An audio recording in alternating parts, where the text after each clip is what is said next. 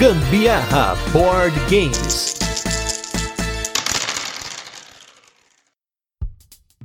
Fala galera, beleza? Aqui é Gustavo Lopes, Gambiarra Board Games, hoje com mais um episódio do Mecânica do Dia, nosso 25º dia de episódios diários sobre mecânicas de jogos de tabuleiro, em que nesse especial dos 3 anos de Gambiarra Board Games, um dos especiais, eu e Anderson Mutileiro estamos aqui trazendo conhecimento para vocês.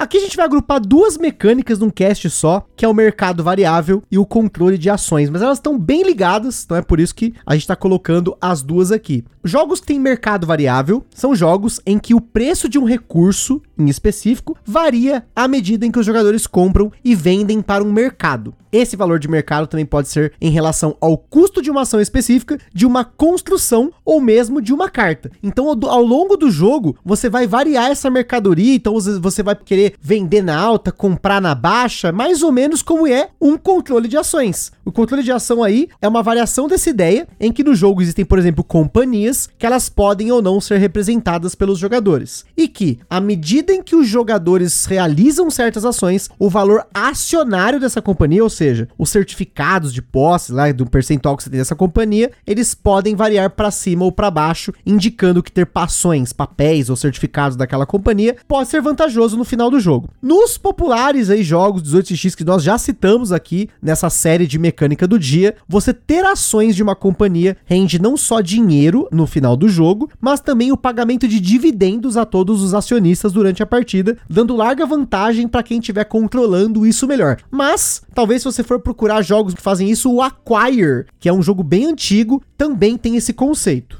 O Aquaia, se eu não me engano, ele até chegou a sair no Brasil com o nome de cartel, pela Grow. Saiu sim, pela Grow nos anos 60, tipo, é muito bem antigo, antigo, né? Bem antigo mesmo. Ele chegou a sair aqui. Então a gente tem um exemplo no Brasil de um jogo antigo, né, que é o Aquaia, que tinha essa ideia de, de mercado variável, controle de ações. Eu acho que mais específico a ideia de controle acionário, né? Você valorizar a sua companhia para que as ações dela valham mais. Também saiu no Brasil nos anos 80 um jogo chamado Jogo do Poder, que é um jogo em que também você tem ações, você começa o jogo com determinada quantidade de ações e as suas ações valorizam ao longo do jogo e para você ter dinheiro, muitas vezes você precisa vender a sua ação para o jogo, né, para a mesa e você não pode adquirir de volta a sua ação. Então você perdeu ações ao longo do jogo ao mesmo tempo que elas estão valorizando. Então dá um, um twist interessante no jogo. Mais modernos, eh, digamos assim, né, jogos mais atuais que usam essa mecânica, a gente pode citar alguns aí. Primeiro da ideia de mercado variável, eu acho um que é muito fácil de vir na mente da galera é o Power Grid, que é um jogo em que toda começo de rodada você vai repondo mercadorias num espaço do tabuleiro que é o seu mercado, né? Então você repõe aquelas mercadorias ali e quando os jogadores compram, eles vão sempre pagar o custo atual, né? O custo da primeira peça que está visível, digamos assim. E à medida que você compra, você deixa mais caro para outro jogador. Então você tem essa, esse mercado variável aí. Outros jogos que implementaram também essa ideia foi o próprio Brass, né, que a gente já falou, e o Clans of Caledonia, que implementa de uma maneira bem interessante, que é uma tabela, né, que um marcadorzinho transparente ele vai para cima ou para baixo, de acordo com o que os jogadores vão comprando ou vendendo. E óbvio, eu vou puxar a sardinha mais uma vez pro meu lado,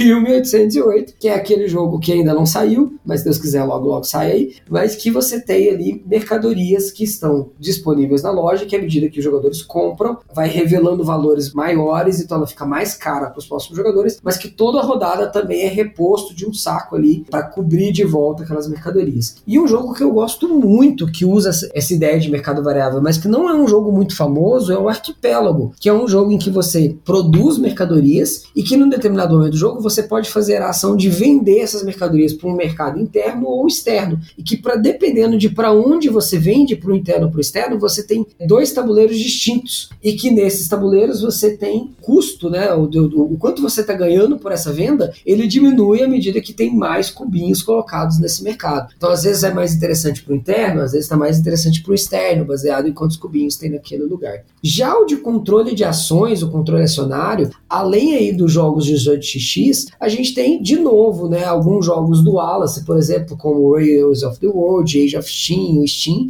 e os jogos clássicos Cube Rails, né? Que os Cube Rails, eu vou dar um exemplo aqui de um jogo bem, bem fácil de associar a ideia. Tem, tem uma trilogia de jogos que saiu pela Capstone Games aí, que na verdade eram jogos mais antigos que eles só reimplementaram, que é o Irish Gauge, Iberian Gauge e Ride the Rails, que são jogos em que você é, é uma mecânica bem simples de você construir rotas e ter um controle acionário, tá? Então, geralmente eles são ditos que são jogos introdutórios para os 18xx, porque você tem os dois elementos ali. Você tem que construir rotas de uma maneira bem simplificada, você coloca um trenzinho e o próprio trenzinho já é a tua rota que você está construindo, e à medida que você faz isso, dependendo da cor que você colocou, eu estou ganhando controle acionário para aquela determinada companhia. Então é interessante nesses jogos que eu não possuo uma cor, né? Eu não construo as rotas só da minha cor, eu não sou o dono dos trenzinhos azuis. Mas à medida que os trenzinhos azuis são colocados por todos os jogadores, isso faz com que a companhia azul seja valorizada. Óbvio que eu estou colocando de uma maneira bem é, simplificada, digamos assim, do, do que, que é a ideia do jogo, mas é uma maneira de você perceber que uma determinada empresa está valorizando as ações. E é óbvio que em jogos mais elaborados, como o 18x, você ainda tem a possibilidade de vender de novo essas ações.